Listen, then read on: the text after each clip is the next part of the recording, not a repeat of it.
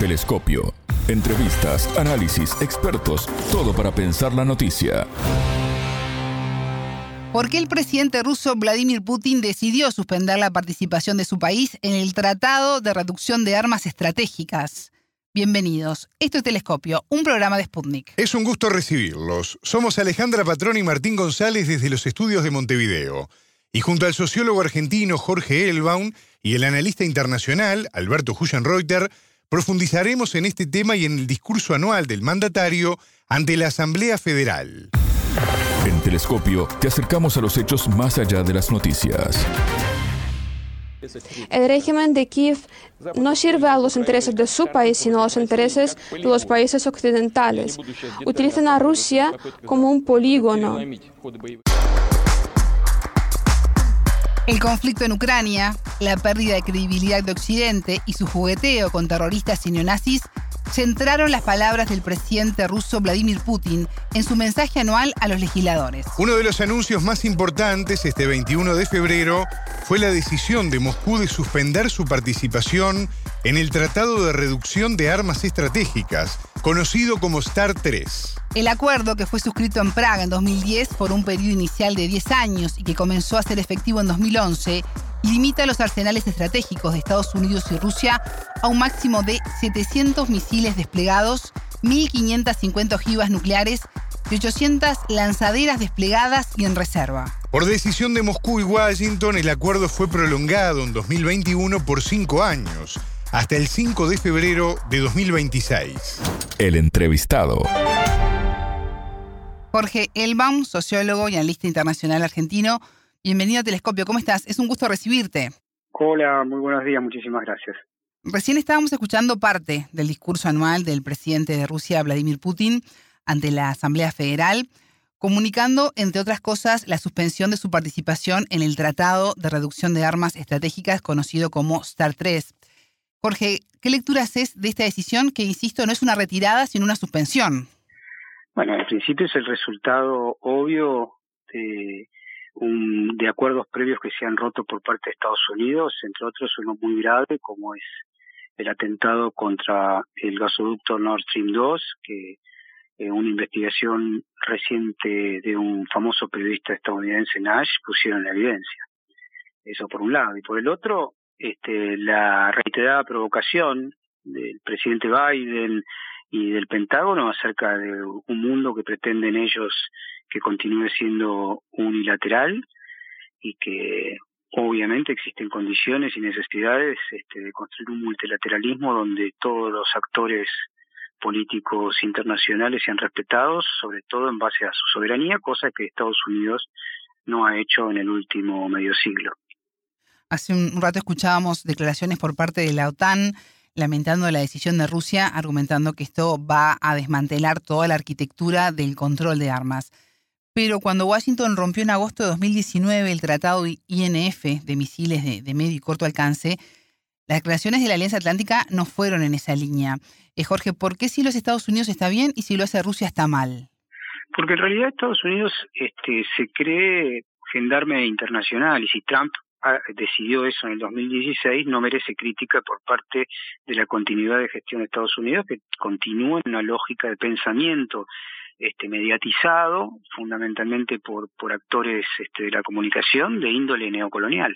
Estados Unidos es una potencia imperial que pretende imponer un criterio neocolonial al resto del mundo y esto supone que las, las reglas internacionales son para todos menos para ellos. Y eso quedó claro en las rupturas desarrolladas incluso a lo último del siglo XX, en la década del 90, cuando Estados Unidos bombardeó un, pedazo de Europa, de hacer los balcones, Yugoslavia, contra el voto en aquel momento en el Consejo de Seguridad de eh, Rusia y de China. Y sin embargo, Estados Unidos hizo lo que quiso este, en esa en esa situación. Es decir, Estados Unidos postula un derecho internacional que debe ser respetado, salvo en su caso.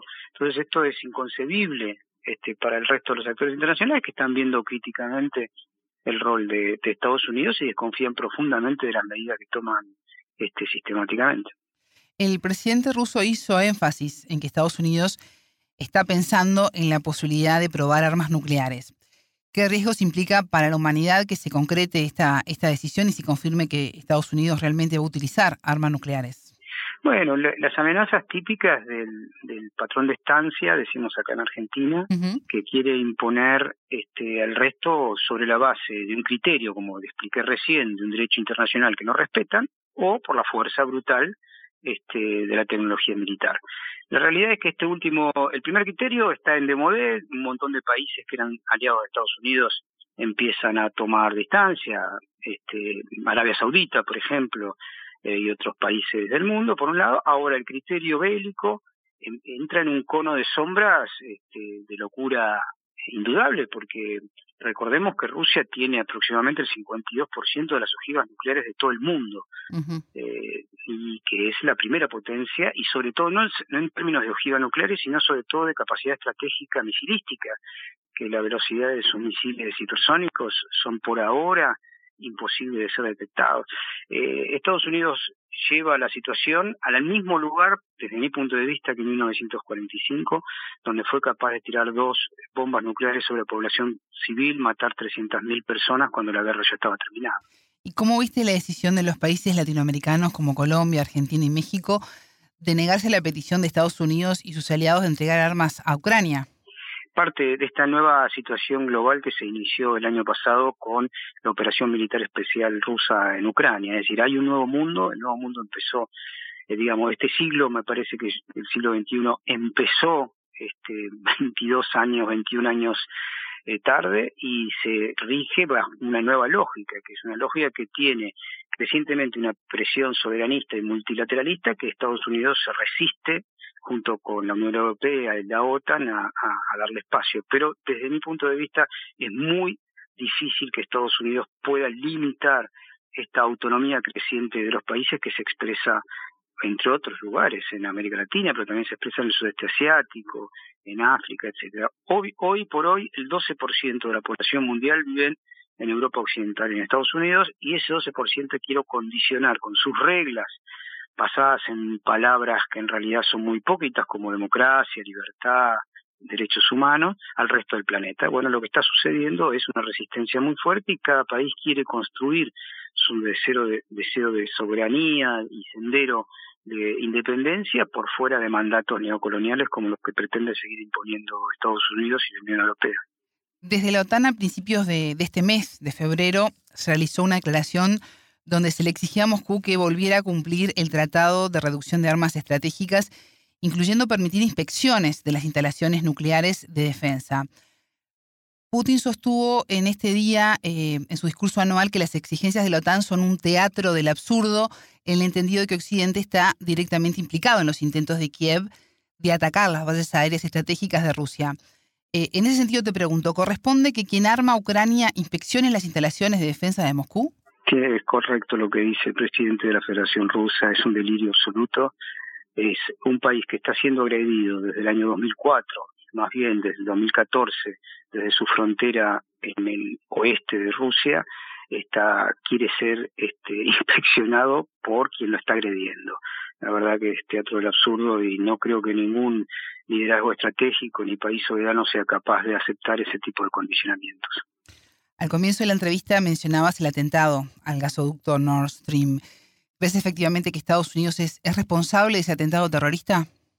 Lo sabe todo el mundo, eh, lo intuía eh, gran parte de la comunidad internacional que asociaba al Reino Unido y a Estados Unidos, pero la investigación de este eh, premio Pulitzer, este Hersh, Simon Hersh muestra con datos muy precisos cómo fue preparado y que incluso la operación engañó a la propia este, al propio Congreso de Estados Unidos y a la ciudadanía de ese país, porque se hizo por fuera, como bien lo explica Hersh, se hizo por fuera de los mecanismos de control legislativo para operaciones estratégicas que exigen que sean consultados un grupo de congresistas, senadores y, representantes que no fueron consultados y por eso se utilizó un cuerpo de, usos ajenos a el de este, los marines norteamericanos, que son los encargados de hacer operaciones por fuera del territorio.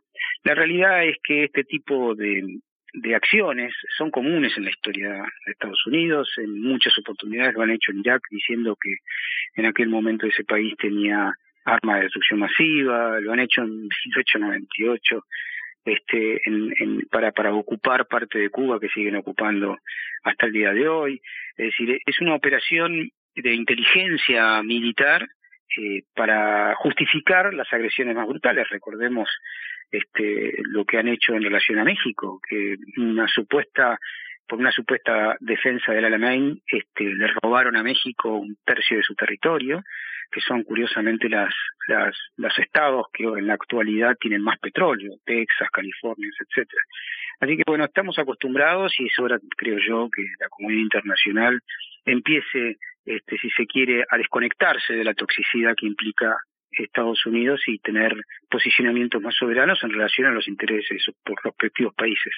¿Por qué consideras que Washington continúa el camino de las sanciones contra Moscú que tanto han repercutido en la economía mundial con el aumento de los precios y que el propio Estados Unidos alcanzó una inflación eh, más alta en los últimos 40 años? No, lo que quieren es, es arrodillar a Rusia.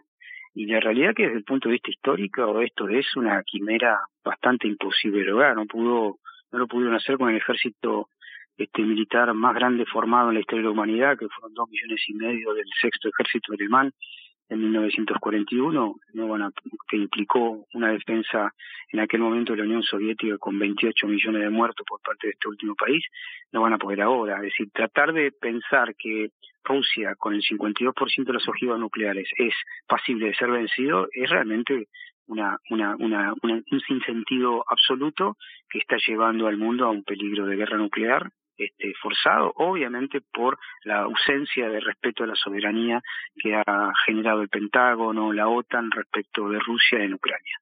Jorge Elbaum, sociólogo y analista internacional argentino, muchas gracias por estos minutos con Telescopio. No, por favor, muchísimas gracias a ustedes, un fuerte abrazo.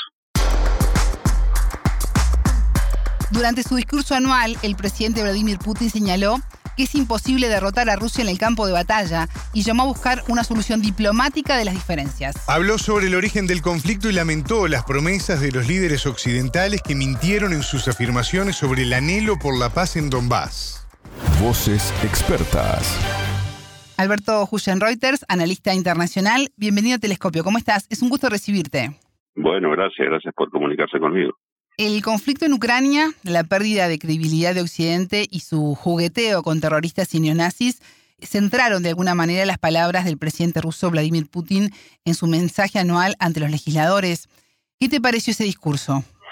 Bueno, es un discurso eh, que no se sale de, la línea relativa con conseguir cada vez más apoyo, ¿no es cierto?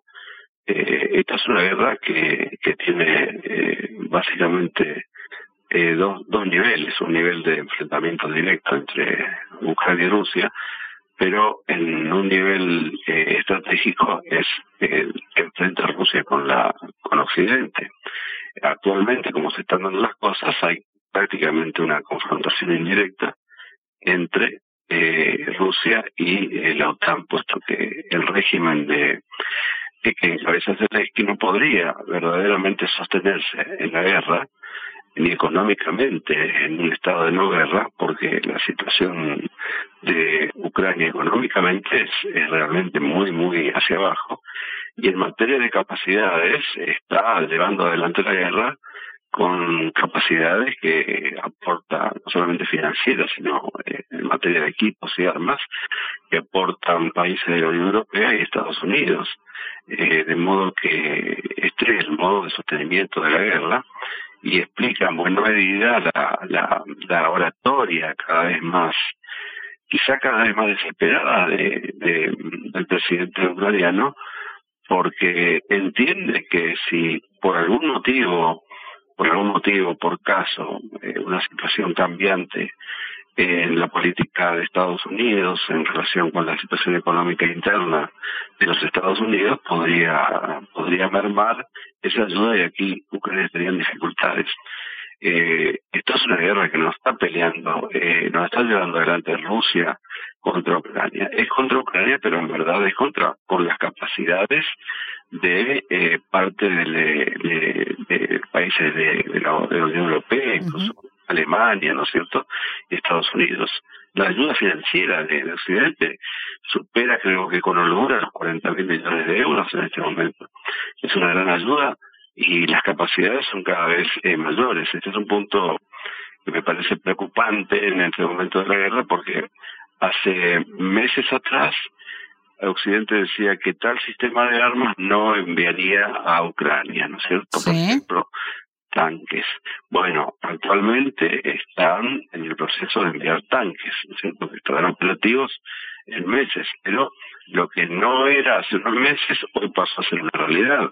Hoy lo que está pidiendo el presidente ucraniano son el poder aéreo, por ejemplo. Bueno, hasta ahora Occidente dice que no, ahora seguirá diciendo que no dentro de tres o cuatro meses cuando eh, pueda incluso volverse un problema para Ucrania la guerra como consecuencia de ofensivas que lleva adelante este eh, Rusia. Este es un interrogante, pero lo que antes no hacía en dos segmentos, Occidente, por ejemplo, blindados, tanques, y en materia de misiles eh, que vayan más allá de los 80 kilómetros, hoy lo está haciendo. Esto significa que se ha ampliado el, el margen de, de, violencia de la guerra, ¿no? Y el compromiso de Occidente con Ucrania. Mencionabas al principio de la entrevista a Alemania, un país que por primera vez desde la Segunda Guerra Mundial tomó una parte activa en este conflicto. Eh, ¿Por qué crees que sucede esto? Bueno, esto, esto fue un poco una sorpresa, ¿no? Eh, sí. Eh, no fue una sorpresa el hecho de relativo con que Alemania tuviera una apertura estratégica militar más más nacional, si se quiere, ¿no? Porque no se puede pretender ser un, una potencia normativa o institucional solamente, que es el modo en que Alemania ve el, la proyección de Europa en el mundo, la de una potencia institucional. Historia no registra este tipo de potencias. Una potencia es potencia en tanto eh, tiene normas, o no, pero sobre todo tiene capacidades, capacidades de ayuda particularmente. Bueno, eh, uno podría considerar normal que Alemania accediera a un nuevo escalón en su en materia de, autoayuda. Ahora, pasar en primer lugar a aprobar que los tanques que los tanques eh, que sus tanques Leopard que eh, que los adquirió Polonia sean usados contra Rusia ya implicó un paso un paso audaz. Ahora, que los propios tanques Leopard alemanes eh, pasen a, a, involucrarse en la guerra, esto realmente ha sido un impacto porque lo que tenemos con esto eh, es que por tercera vez en, en 100 años, un poco más de 100 años, capacidades alemanas vuelven a marchar sobre el territorio eh, de Rusia, ¿no es cierto? Porque lo que está pasando aquí es que eh, estos tanques de Alemania no implica la participación de, Alemania, pero sí capacidades de Alemania para dar muerte al soldado ruso. Esto me parece un, dato realmente eh, notable en esta guerra, ¿no? De modo que yo no sé si, si se le pide tanto a Alemania, eh, pero creo que el canciller alemán Scholz ha dado un paso realmente, un giro de 180 grados, porque no solamente ha modificado la concepción de política exterior y de defensa de Alemania, sino que se van a utilizar capacidades de Alemania contra Rusia. Esto me parece tremendo, y sobre todo considerando que Europa, y particularmente Alemania, es uno de los no ganadores en esta guerra. No digo perdedores, digo no ganadores, porque, por ejemplo, Europa y particularmente Alemania ya se quedó sin un, el suministro de, gas de Rusia, ¿no es cierto? Aquí había ventajas económicas, inversiones, habían hecho alemanes y rusos en el, gasoducto, los dos gasoductos, eh, más de 15 mil millones de euros han invertido en estos gasoductos. Eh, y ahora la energía no viene de Rusia y por tanto Alemania y otros países de Europa tendrán que proveerse de energía de otros sitios, tal vez de, de, países este, de, zona del Golfo Pérsico, tal vez Azerbaiyán y, y posiblemente de Estados Unidos. Alberto, las sanciones que, Estados Unidos y sus aliados aplican sobre Rusia, ¿son una salida o ha quedado demostrado que, que no sirven? Eh, las sanciones, eh, yo diría que eh, obviamente que impactan en, un país, ¿no es cierto? Eh, particularmente en segmentos como el del conocimiento, la, la, alta tecnología. Yo diría que allí Rusia podría eh, empezar a quizás ya tenga problemas, ¿no? Quizás son los segmentos donde más eh, se hacen, se puedan hacer sentir los, los impactos. En cuestiones de alta tecnología. Porque en otras cuestiones en Rusia hubo una especie de, sustitución de importaciones, ¿no? Como consecuencia de estas sanciones, yo diría que la, situación económica también en Europa se ha perjudicado, aumentaron los precios, eh, hay un, un interrogante eh, importante en relación con la cuestión de los del precio de la energía, de manera que sí, las sanciones tienen sus efectos, sobre todo en el mediano y largo plazo, no todavía porque eh, Rusia no es un no es un actor que se quedó sin dinero, tiene un fondo de bienestar que supera los 150 mil millones de, dólares, por ejemplo, de manera que, que no hubo no hubo grandes eh, disrupciones en la economía eh, de Rusia. Por otro lado, las sanciones no son no tienen un carácter universal. Es Occidente el que sanciona a Rusia, pero Asia no sanciona a Rusia, parte de Medio Oriente no sanciona a Rusia, aparte de África no sanciona a Rusia, de manera que eh, no es un, un, un movimiento eh, mundial en materia de sanciones contra Rusia. De manera, por ejemplo, hay dos países que pasaron a suplir en buena medida las compras de energía de Europa, que son India y China. De manera que eh, sí, obviamente que un país con sanciones sufre consecuencias. Allí está Irán, ¿no es cierto?, que sufre las consecuencias. Rusia, digamos que tiene más más fortaleza, no más más vínculos, pero no no se produjo el colapso que se esperaba. Alberto Huschenreuter, analista internacional argentino, muchas gracias por estos minutos con Telescopio. Bueno, gracias a ustedes. Telescopio. Ponemos en contexto la información. Hasta aquí, Telescopio. Pueden escucharnos por sputniknews.lat. Ya lo saben, la frase del día la escucharon en Telescopio. Todas las caras de la noticia en Telescopio. En realidad Estados Unidos este, se cree gendarme internacional y si Trump decidió eso en el 2016 no merece crítica por parte de la continuidad de gestión de Estados Unidos que continúa en una lógica de pensamiento este, mediatizado fundamentalmente por, por actores este, de la comunicación de índole neocolonial. Telescopio, un espacio para entender lo que sucede en el mundo.